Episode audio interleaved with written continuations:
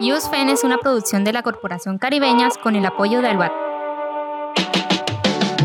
Hola, somos Melissa y Daniela y les presentamos USFEN, nuestro programa en formato podcast.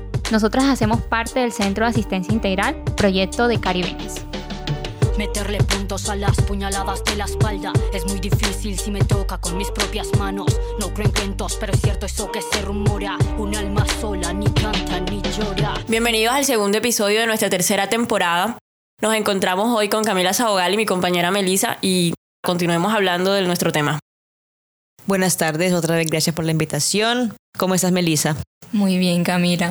¿De qué vamos a hablar hoy? Bueno, vamos a hablar de varios temas. Como planeamos es algo de lo general hacia lo particular. Listo, entonces el tema al que, al que vamos a apuntar es el, eh, pues los micromachismos pero vamos a empezar a hablar sobre el patriarcado y sobre lo que es machismo. Entonces, bueno, patriarcado o las sociedades patriarcales vienen siendo como esas estructuras sociales en las que hay como una preferencia o un valor asignado hacia los hombres. O se favorece el Culturalmente. Sí, la posición masculina versus a lo femenino. Entonces, por ejemplo, lo público es a lo masculino, lo, que, lo privado es a lo femenino en una sociedad patriarcal. De acuerdo, y está bien aclarar ese término porque hay mucho tabú alrededor de la palabra patriarcado, ¿no? De lo patriarcal. Uno escucha muchos chistes en internet, eh, muchos memes se burlan de las feministas por sus axilas y por la palabra patriarcado, ¿no? Mm, ahí hablamos pues y observamos la, el nivel de argumentación que hay en contra del feminismo, ¿no? El objeto de la burla. Y bueno, si el patriarcado, eh, las sociedades patriarcales, el patriarcado no es una sociedad eh, secreta que nos observa y nos restringe. ¿no? Es, o sea, no, no, no, es una vaina muy real, es un término sociológico, ¿no? Las sociedades patriarcales son sociedades hechas por y a la medida de los hombres. Cuando mencionas que lo público es al hombre y lo privado es a las mujeres, me parece una definición bastante competente, muy acorde, porque en efecto a las mujeres se nos ha relegado al ámbito privado durante toda la historia, ¿no? Eh, ahora estamos, obviamente, pues ya accedemos a la educación, accedemos a los puestos públicos, al voto. Cierto que han sido luchas que se han dado y logros que ha tenido el feminismo. Eso no ha sido nada que nos ha regalado justamente porque no se nos daba, porque una sociedad que no está hecha a la medida de la mujer, porque lo que tenemos, los derechos humanos que tenemos las mujeres son conseguidas por la lucha social y no se nos dan por ser humanas, sino que se nos niegan por ser mujeres. Ejemplo número uno y prueba de las sociedades patriarcales. El poder, el poder a como el poder lo asumen los hombres. Se dice que más o menos la menos de la cuarta parte de los ¿cómo se dice? escarnios eh, eh, del parlamento, ¿sí? De los escaños, creo que se dice la palabra. No sé. Del parlamento. Bueno, las posiciones de poder dentro de los parlamentos de todos los países del mundo. O sea, aproximadamente el 23% de esas posiciones de poder son de mujeres, siendo que las mujeres inclusive somos más, sí, más de la población mundial y estamos subrepresentadas precisamente por eso. Y no van a decir como, ay, pero es porque ellas no se quieren lanzar a nada. Claro, ¿no? Y por ejemplo, el 6% de las jefas de Estado del mundo son mujeres.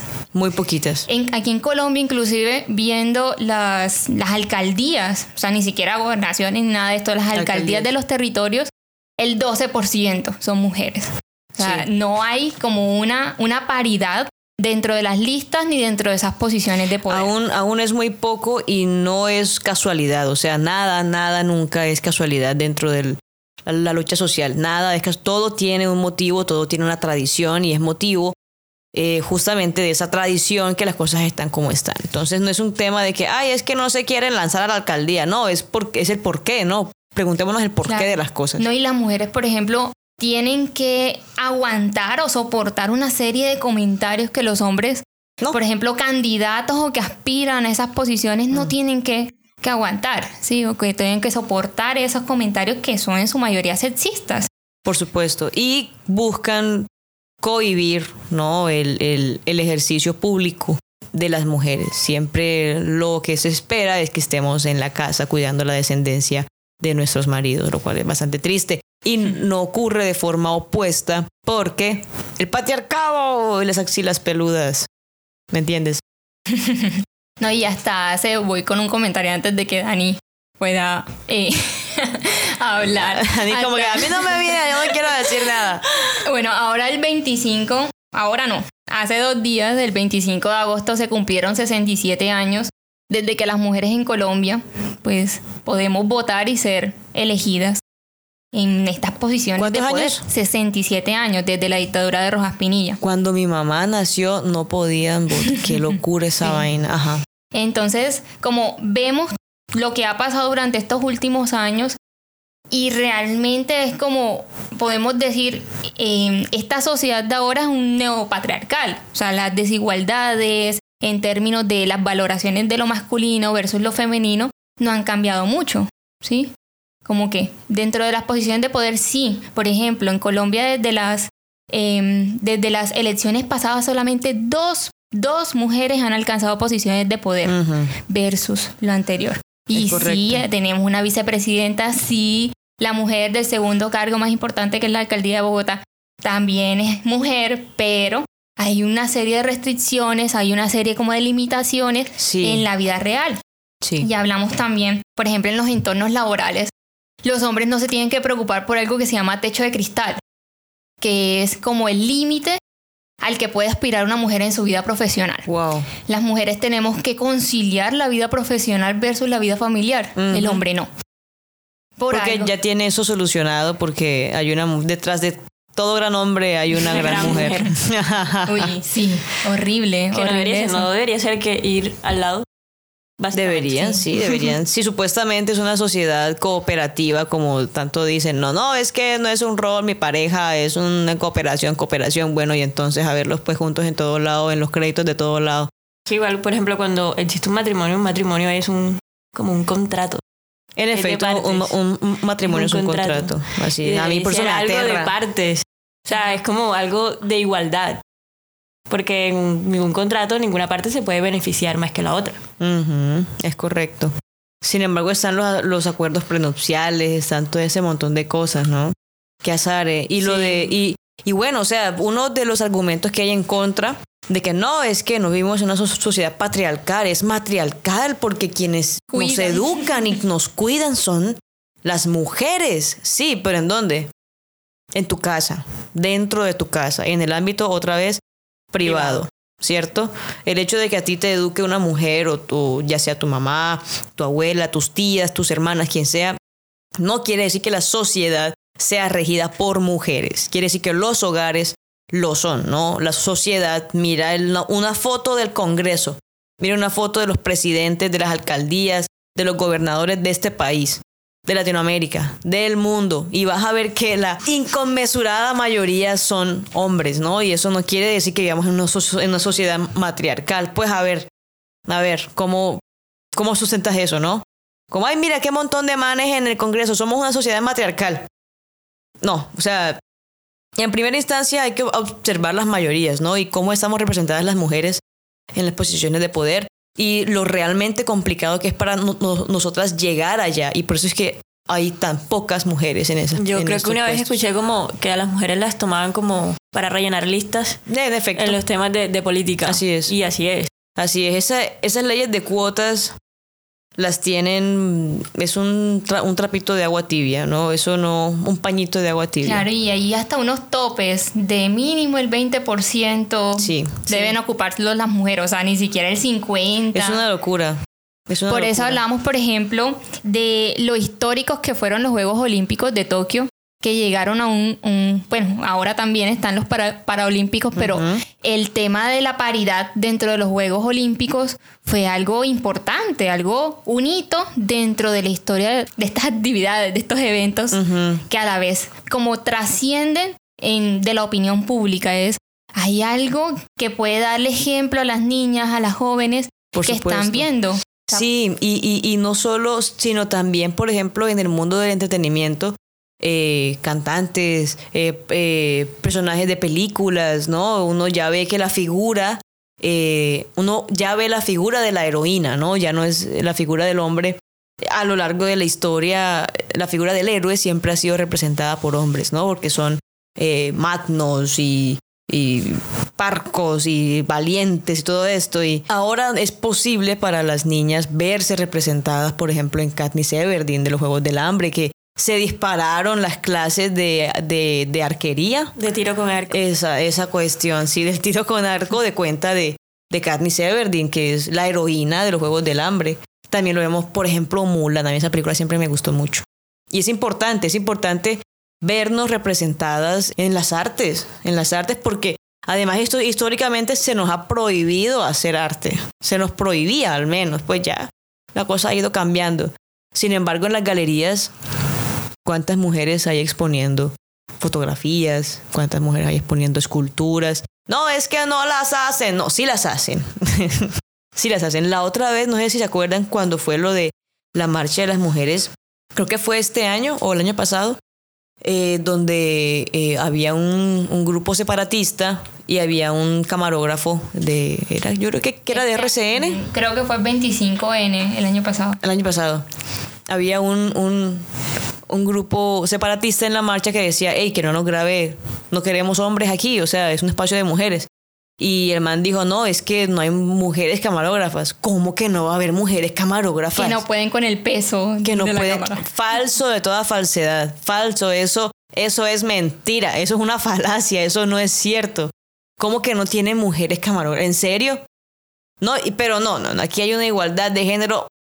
Hay que ver las cifras, hay que ver eh, los hábitos, hay que ver eh, las líneas de pensamiento de la gente para darse cuenta de que sí estamos en una sociedad patriarcal. Y aclarado ese tema, mmm, vamos a hablar de los micromachismos, ¿cierto? Bueno, pero antes vamos a hablar eh, de qué es el machismo como tal, y aquí tenemos un concepto que nos dice que trata de un conjunto de prácticas, comportamientos y dichos que resultan ofensivos contra el sexo femenino. Y podemos ya iniciar entonces con nuestro tema, eh, que es el micromachismo. Entonces, eh, bueno, que mis compañeras, ¿qué tienen para decir sobre el micromachismo? Bueno, a mí cuando me hablan de micromachismo, yo enseguida pienso como en esos intentos o en esas prácticas usuales que a veces pasamos por alto, de silenciar u oprimir a las mujeres. A veces como, eh, bueno, hay dos términos que son neologismos.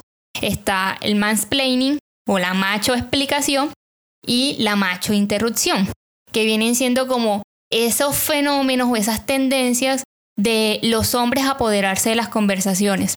Mm. Y han habido varios estudios, varias investigaciones que han comprobado que aunque los hombres nos digan que las mujeres no paramos de hablar, lo que sucede es que en el 98% de las interrupciones en una conversación usual lo hacen los hombres. Uh -huh. O sea, ellos se creen que tienen el poder y por tanto la autoridad para desacreditar a la mujer. O sea, una desacreditación es también como una falta ahí de, de... ¿De autoridad? Sí, de autoridad. Sí, sí. Viene siendo como una relación allí de poder. Entonces, eh, han habido como varias, varias personas, eh, no solamente mujeres, que han investigado como todas estas tendencias, pero a quien se le acredita, quien ha empezado a hablar de la macho explicación, es a Rebeca Solnit. Ella escribió un ensayo que se llama Los hombres me explican cosas. Y a través de eso eh, ha recopilado como una serie de experiencias, no solamente propias, sino también a través de las redes sociales, por ejemplo. En Twitter hay un hashtag que se llama mansplaining, donde las mujeres uh -huh. han podido ahí también como dar cuenta de sus experiencias. Y naturalmente como buena macho explicación llegaron los hombres a explicar por qué eso que estábamos haciendo no, no competía, no, no estaba, no era cierto prácticamente que a ellos también les pasaba que todo el mundo los interrumpía y que no era un asunto exclusivamente de las mujeres claro. y nos entraron a explicar qué era lo que estábamos haciendo mal, por supuesto. Explicando la macho explicación. Eh, ajá, sí, eh. tal cual. Hoy, por ejemplo, vi una publicación en Twitter, bueno, fue creo que ayer, eh, donde una chica estaba diciendo como qué dolor los cólicos y, y un man en serio un man ¿Qué, qué se... llegó a decir ¿Iba a explicar lo de los cólicos? no llegó a decir que es que las mujeres no sabemos nada porque no, han, no hemos tenido eyaculación precoz ¿Qué? ¿Qué? ¿Es en serio? Sí. No jodas. O sea, como equiparando dos cosas completamente distintas. Es como, dude, no todo tiene que tratar sobre ti. O sea, la- deja, la- deja que la- hablen las la- adultas. Pero la conversación- un dolor parecido a un cólico acaso. La conversación no llegó ahí, sino a insinuar que las mujeres no tenemos diarrea o los dolores que dan en los momentos donde hay diarrea. o sea, cuando tenemos cólico puede que también tengamos diarrea. Ajá. o sea, eso.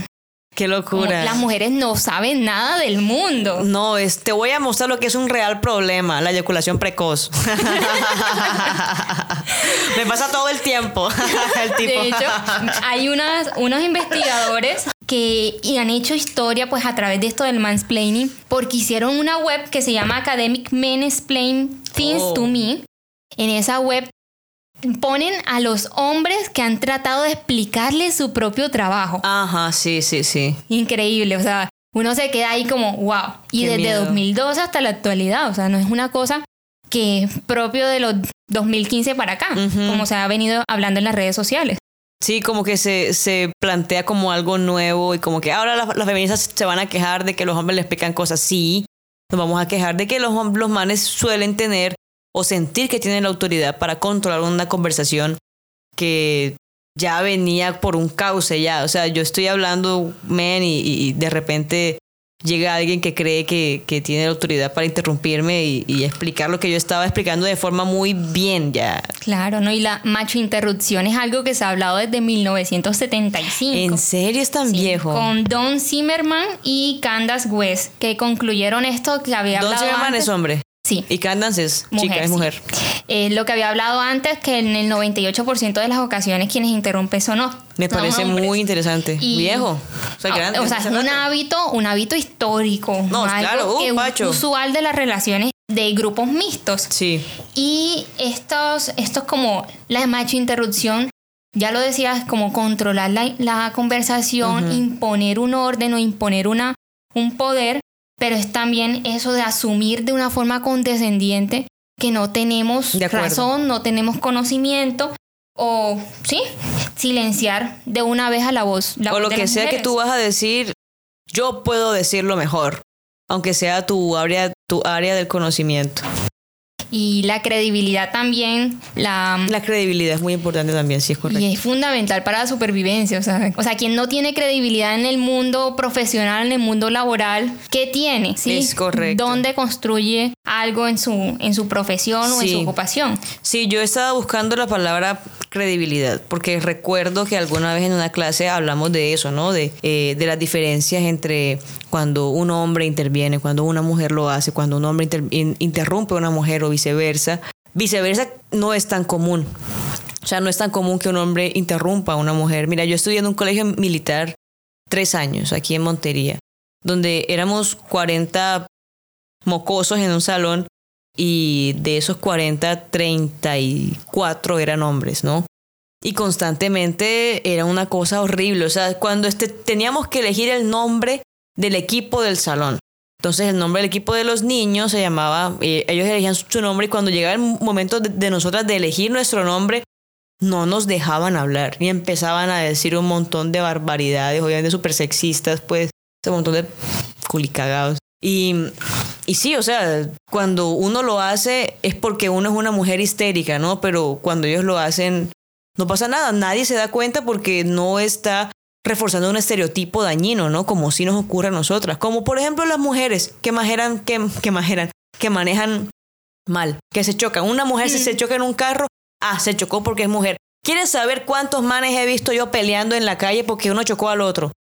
Baby, no te puedo decir porque son, o sea, eso es una vaina de todos los días, o sea, ¿cuántos manes manejan terrible los autobuses, los taxis y nadie dice que manejan mal porque son manes porque no están reforzando un estereotipo dañino? Claro. Y esto de la credibilidad también en el tema del acoso sexual o las personas que denuncian públicamente Mm. el acoso, pues el acoso Claro. laboral, acoso en, en cualquier otro ámbito. Y a las mujeres se les cree y se les em, critica o se les pone en duda su testimonio simplemente porque o no hay pruebas o, o porque es la voz de una mujer. Y las mujeres jóvenes, bueno, otro tema, y es, Mm. por ejemplo, en el ámbito laboral, no sé si les ha pasado, a las mujeres jóvenes se nos, como que se nos minusvalora, minusvalora en el término. Em, si quieres que te llamen ingeniera, no te llaman ingeniera. Si quieres que te llamen doctora o lo que fuera, si tengas un doctorado. Corazón. Princesa, Princesa. niña, Niña. Ay, men. Niña. Chicha que me digan así. niña, nena, Ah. nena, chica.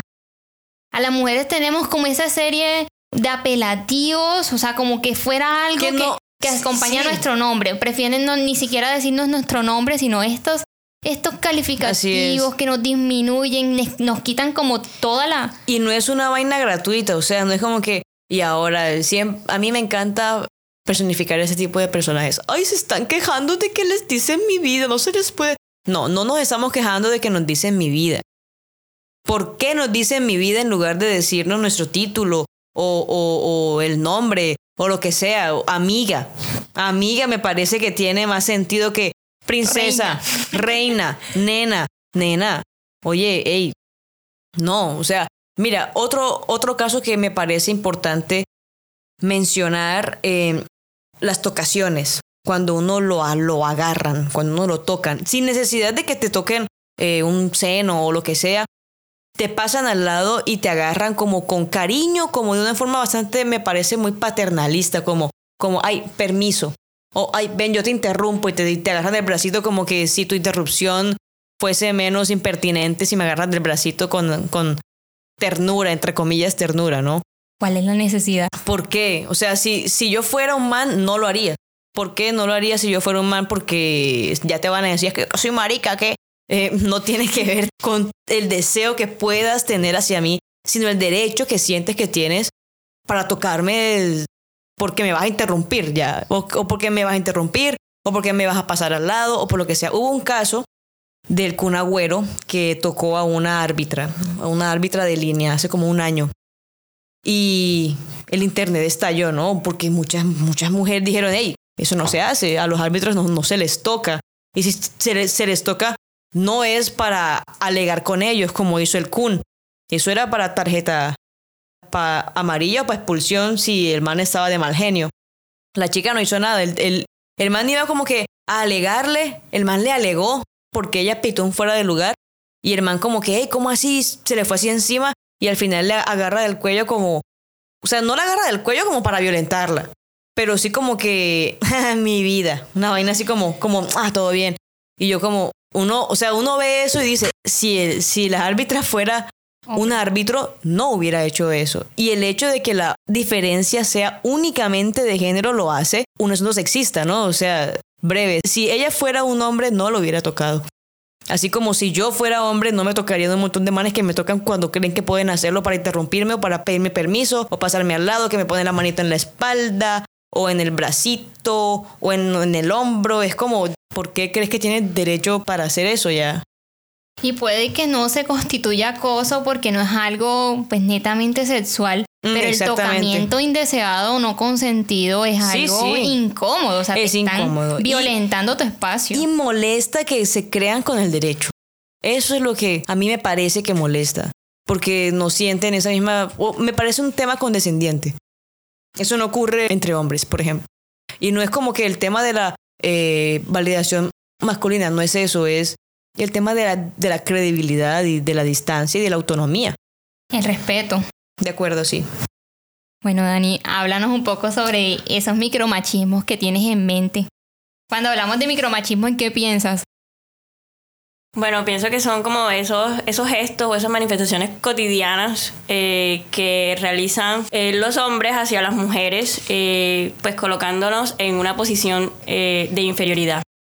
Algunos ejemplos quizás como eh, más comunes podrían ser como el hecho de eh, los colores, de que el rosa es para mujer y el, y el para el hombre es el azul que lo vemos como desde, desde la infancia, ¿no? Como desde que somos unos bebés, el regalo. Entonces, para si es una niña, todo es rosado, toda la decoración. Y es un bebé o una muñeca. si, y si es un cocina. niño, eh, exacto. Y si es un niño, pues todo azul, y son carritos y, y aviones y todo este cuento. Eh, no sé qué, otros micromachismos así cotidianos se nos ocurren. Bueno, ahora que, que dices o nombras esto de los colores, a mí se me ocurre, bueno, esto es una opinión impopular. Em, estas como las, ¿cómo se dice? Cuando alguien está embarazado, las mujeres están embarazadas, la, el sexo, ¿cómo se llama? El género. Que es un evento Ah, sí, el- que muestra, el muestra Ah, la revelación, reveal. la revelación del Sí, sexo. eso me parece tétrico. A mí se me hace- violento. Ay, bueno, yo no sé Yo si... asistí a uno virtual. A mí me, me parece que depende. No diría que es algo violento de por sí. Es una parnafernaria, al fin y al cabo, una, un evento social de esos que a la gente le gusta hacer sencillamente para hacer cualquier cosa para hacer el, el protagonismo, ¿no? Como que Claro. sí, soy, somos la pareja que vamos, que engendramos un niño, felicítenos y congréguense a nuestro alrededor para enaltecernos, ¿sí o no? Em, violento diría que es eh, las reacciones, ¿no? Que hay después, como que, ay, es una niña, ok. Como, como la, la, la felicidad de, de la mamá y el man como, ah, como, ay, no. Hay muchos chistes alrededor de eso. Como, no. Y la mamá como que, sí. Y por supuesto que, que sí está, sí, sí, sí, yo sí diré que hay una preferencia, yo sí diré que hay una preferencia hacia, hacia cuando el bebé resulta que va a ser niño en lugar de niña. Y hay mucha importancia, es cierto. Eh, Es toda una ceremonia para, para saber si es niño Sí, o niña, ¿no? De Eso hecho, es la- muy- las decoraciones básicamente son en dos Bien binarias, colores, sí. rosado y azul. Son bien binarias, es correcto. No escogen otros colores, todo es rosa y azul.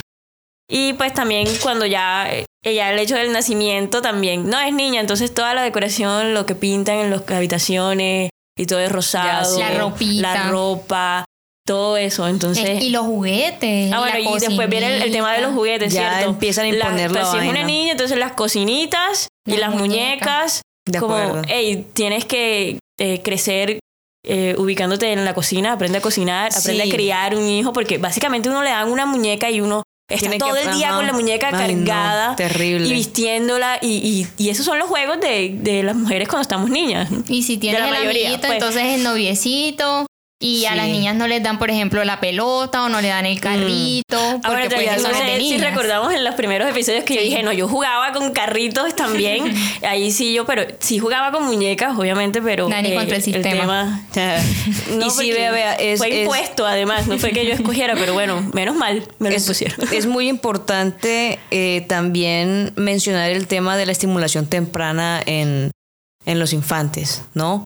Eh, cuando a ti de 3, 4 años te dan bloquecitos y legos para que tú armes y construyas cositas, arma todos, eso alimenta y facilita la conexión neuronal, el desarrollo del cerebro y lo estimula y permite que tú puedas razonar eh, más adelante de, una forma diferente, ¿no? Si te- a ti de pequeña te dan una muñeca, la muñeca a ti no te desafía y tampoco te, te permite crear escenarios ni jugar con esa inteligencia espacial y nada pues, de ese tipo de cosas. Es tu desarrollo neuronal y cerebral de pequeña, que es la parte más importante del desarrollo físico. eh, así. Claro, o sea, no solo se configura para eso, sino que el cerebro se desarrolla de una forma diferente hasta hay hasta una desventaja, ¿no? Porque más adelante la academia, las matemáticas y todo ese tipo de conocimientos te van a, a- exigir algo que no estimulaste de pequeña porque tenías una Barbie en la mano en lugar de, yo qué sé, una- un muñeco funcional que te estimulaba tu curiosidad y tu imaginación. Es muy diferente. Y también hay que mencionarlo porque hay una desventaja. Hay una desventaja en el, en el tema cognitivo, ¿no? En la, en la capacidad cognitiva, en el desarrollo de los niños y niñas. Hay una diferencia y no está bien. Así es. no, el tema del juego, qué bueno que lo trajiste a colación, Claro. es importantísimo para el desarrollo completo, integral de un niño o de una niña. Este. La aquí- actividad física también, por supuesto. Y desde lo más simple, o sea, ya veíamos lo del color, las formas, como el tipo de juego que se integre. Yo vi en estos días en un video de TikTok una señora que, que sus videos son como preparándole la lonchera a las niñas, dos- tiene dos niñas chiquitas, y le prepara las loncheras para ir al colegio. Entonces, ¿qué le pone? Le pone como unos palillitos de animalitos, pero todo está en torno al rosa, blanquito. A lo tierno, a lo sumiso un poco también. la Barbie, el cosito de, de la cámara, o sea, como el ternito de la cámara, ¿sí? Entonces ella como que hizo un video con toda la buena intención que viene, como con todos estos esta clase de contenido y dijo como voy a hacerle una lonchera a un niño imaginario, o sea, mis niñas no son niños, entonces voy a hacerle, o sea, ella misma tiene la tienda de Ella estos tiene, ajá. elementos y hizo dar a entender esto en los comentarios de generación Z. Son como, no increíble. señora, los colores no son para el género. La generación Z es la salvación del mundo, compadre. Nos van a salvar de nosotros mismos. Los amo. En O serio. sea, como que- la, la Wow. Cómo, cómo eh, incomoda esta clase de contenidos Increíble. ahora. Sí, sí. Ya está, hasta yo los veo así y digo, bueno, eso ya no debe ser tan así. Claro que si es así, tú te pones a ver en televisión los comerciales de juguetes y Sí. siguen siendo así. Sí. Siguen siendo así. Lo de los carritos siempre salen niños. Yo siempre quise un carrito de control remoto Hombres. y nunca me lo dieron. Yo estaba Qué viendo inclusive un tarro de, de, de salsa napolitana que compré en estos días. Estaba viendo así como los ingredientes, de dónde se hizo y dice así como para restaurantes y amas de casa. Ay, Ay, no puede ser. caramba. En serio. No. Justo hoy lo estaba utilizando para el almuerzo y yo, ¿qué? Entonces yo me, si yo fuera un hombre y estuviera mercando en cualquier supermercado y viera eso y diría, ay, no lo puedo comprar. No soy el No, es- público no objetivo. soy, no soy ama de casa, soy amo de casa, entonces eso seguramente si lo compro me va a electrocutar. Una cosa a así. envenenar. Imagínate. Qué, qué, lo- qué locura el binarismo, ¿no? En esos días estaba de moda este eh, una, una imagen que decía que cuando tú eres no binario ya estás definiendo, eh, ya estás encasillando a la gente en binario y no binario, así que eres parte, del- como que en serio cuando eres no binario no buscas no encajar en ninguno de los dos, pero estás reconociendo que hay, sí, sí, es el que ese es el problema. Lo que estás diciendo no va en contra de mi performance en ningún momento. Que es- estás bien, tienes fiebre, tienes COVID. Y ahí hay como un, como todas las personas o muchas personas de la comunidad LGBTI más que como una crítica que choca en las personas cis hetero y es no, o sea, ¿cómo puedes ser tan libre de elegir Sí. como ser tú Hay una. sí, a pesar de estas como de incomodar a todo el mundo? así es, así es. Y mira que justamente toda protesta busca incomodar. No hay una protesta que a ti te quiera dejar tranquilo o, o tranquila como estés en tu casa viendo. No, la protesta incomoda, ¿no? Los performances no binarios son una protesta. Eh, de alguna forma la preferencia sexual también es una protesta y cuando tú lo manifiestas de forma pública, abierta y feliz, como es por ejemplo la marcha del orgullo eh, de la diversidad, es una protesta porque incomodas a las personas que no están acostumbradas, que no quieren eh, aceptar, reconocer una diversidad sexual. El lenguaje inclusivo es una protesta también, es una postura política e ideológica. Y, se constituye rebeldía. Por Sí. supuesto, por supuesto. Y por supuesto que también eh, se, se los cogen de parche, como las feministas, por nuestras axilas y por el patriarcado. Aquí estamos. Muchas gracias. Cuando no encajamos como en esas, en esos estereotipos. En esas como- categorías, sí, es correcto. Es eso, chocas y, y definitivamente te vuelves enemigo del sistema patriarcal. Así es. Y enemigo de esas personas. Y es que- increíble cómo te vuelves enemigo con solo nombrarlo. O sea, tú dices que vivimos en una sociedad patriarcal que es un término sociológico, hasta antropológico, y ya eres enemigo y ya enseguida te ponen como objeto de burla. En todo caso, los micromachismos. Bueno, ok, continuamos con otro. Eh, ¿qué, qué suerte tu marido te ayuda en casa. No, Definitivamente no. mi marido, ay, Corresponsabilidad. ¿Mm? A mí no me tiene que lo ayudar nada. el, el Te va a tema del, colaborar. del- del matrimonio, que Sí. es, un- es un- algo contractual y que pues los beneficios son para ambos, ¿cierto? Así Sí. como los beneficios, pues las responsabilidades tendrían que ser compartidas. Así Sí. es. O sea, ni la mujer nace con un talento, un don especial Es para correcto. la No hay, una, el cuidado. no hay una predisposición genética o biológica que diga que las mujeres somos y nos encanta ser sumisas y quedarnos en la casa limpiando. Hay mujeres a las que les gusta hacer eso y salen todo su derecho Claro. y qué bien por ellas, pero no quiere decir Que todas. que estemos predestinadas a hacerlo ni programadas genéticamente. Yo no, gracias. No, ah, no. Mira, si eso fuera así, no tendrían todo el tiempo que andan di- di- diciendo, es que las mujeres son delicadas, es que las mujeres no dicen groserías, es que las... No, eso es un adoctrinamiento, compadre. Es otra cosa. Porque Claro. si decimos groserías. Pues a mí me encanta decir groserías y si no soy mujer por eso, pues no soy Hay que mujer. drenar las emociones. Hombre, compadre, de cualquier forma. Bueno, que hay acá otra. En el restaurante, la cuenta es para él. Como eh, el hombre siempre es el que tiene que pagar la cuenta si, si es una cita, por decirlo así, entre parejas. Claro, y esto se va como por el comentario de Marta Lucía Ramírez del año, que del año, de la semana pasada, que las mujeres no se gastan el sueldo Hombre, en parranda, no. sino en la responsabilidad familiar. Y tiene, tiene razón en el sentido de que las mujeres tienen que guardar más su dinero porque hay más libertad financiera para los hombres y hay un aumento, o sea, hay una brecha salarial. Es cierto. Por el mismo puesto se le paga menos a la mujer. Eso es cierto. Sí. Eso, gente que está escuchando este podcast, no es exageración. Eso sí ocurre. Hay casos, se conocen casos. Y no hay que ser cínicos y decir, ah, eso no, es- eso, eso, eso no puede ser cierto. Entonces, ¿por qué ocurre, compadre? ¿Por qué ocurre? Bueno, tenemos otro, la mujer invisible en el taller o el concesionario. Tengo otro Ay, video no. de TikTok. Estás estás muy fanática de TikTok últimamente. bastante. Una chica cubana que vive en Estados Unidos. Eh, ella dice que cada vez que va a un taller a llevar el carro a mantenimiento, cambio de aceite o cualquier cosa de esas, tiene que decirle al encargado, pues que la está atendiendo, eh, espérate un momentico, mi marido está allá en el carro, tengo que llamarlo, o sea, tengo que ir a averiguar allá y le bajan instantáneamente el precio, le ayudan, o sea, como que le dan nuevas... Le corren, le corren. Claro, como, ¿por qué tendrías que apelar a una figura masculina? Pero pasa lo mismo en los casos de acoso. Eh. No es que tengo novio. ¿Por qué tenemos Ahí que, sí, que dar... enseguida respetan la vaina. Claro, ¿por qué tenemos que dar ese sentido de la protección de otro hombre o el amparo de otro hombre nos La presencia. Es una locura. Bueno, seguimos. Un hombre y una mujer no pueden ser amigos. Pues yo no tengo entonces ningún amigo. Pues no. Que no sé ni qué decir. No sé qué es estás diciendo absurdo. porque Como que en realidad, o sea, como... siempre eh, va a haber ahí una intención o una tensión o va a ocurrir algo Va a que haber no atracción permite. sexual, sin Ay, no. duda. Según, pues, Obvio según, no, según según, Héctor. según la sí, frase, sí.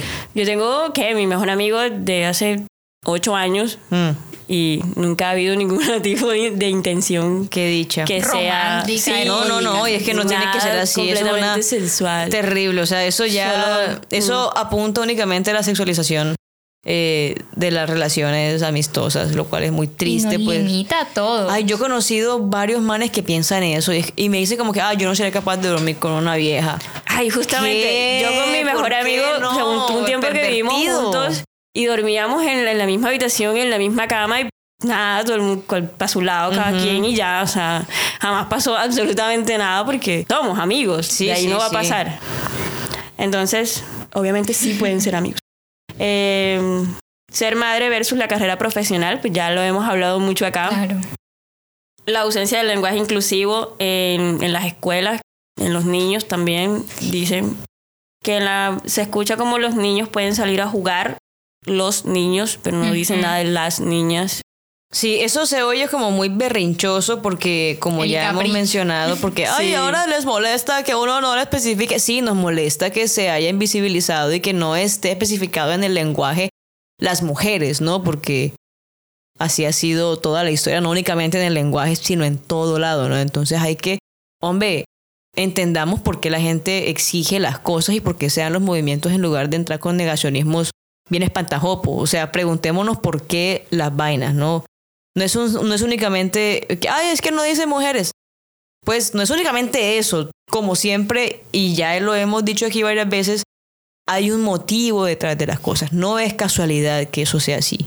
Bueno, también ok, hay, ok. espérame un segundito, también hay una cosa acá y es que nombrar genera la existencia de esa, de esa cosa que estás nombrando. Importa nombrar las vainas. Eso no es un invento de las feministas. Eso es un tema lingüístico, compadre. Y si lo cambiamos, le cambiamos el sentido, entonces no son los alumnos, sino las alumnas, a pesar de que hayan niños, ahí sí va a haber como el grito en el cielo. Claro, y es que eso es uno de los factores que delatan que un idioma es sexista. El español es un idioma sexista en el sentido de que hace una diferencia siempre entre hombres y mujeres. Si tú, el plural eh, que tanto defiende, ¿no? El, neutro del plural que resulta que casualmente es masculino, lo, lo usas como femenino, los manes se van a sentir aludidos o se van a sentir invisibilizados o feminizados, ¿no? Pero cuando lo hacen con uno, uno debe estar bien con eso porque es que así es, porque es que tiene que ser así, porque es que así es el idioma. Sí, compadre, así es el idioma. Y ese es el problema y lo estamos observando y queremos cambiarlo. ¿Y por qué te incomoda tanto si no te vamos a invisibilizar? Bueno. Buena pregunta, ¿cierto? Sí. bueno, con el último entonces tenemos por acá, corres como una niña. Ay, no. O sea, yo- Pues sí, soy una niña. ¿Cuál es el problema? lo de llorar es de niñas. Pobrecitos lo- los, los niños. Y es algo que le dicen a los niños desde muy chicos, ¿no? Como que no, no Y llores como si porque... fuera algo malo. Sí, no llores porque, porque usted es un macho. Usted es un hombre, no, los hombres no Uy. lloran. Y es como para no llorar. No tienen, lu- eh, no tienen lagrimales. Se los estirparon. bueno, vamos a concluir ya este episodio. Muchas gracias por acompañarnos hasta aquí. Eh, esperamos que nos sigan escuchando. Así que, bueno, vamos a despedirnos todas. Chao, chao, Chao. chao. hasta luego, hasta la próxima. Yo creo que ya... USFEN es una producción de la Corporación Caribeñas con el apoyo de Albarca.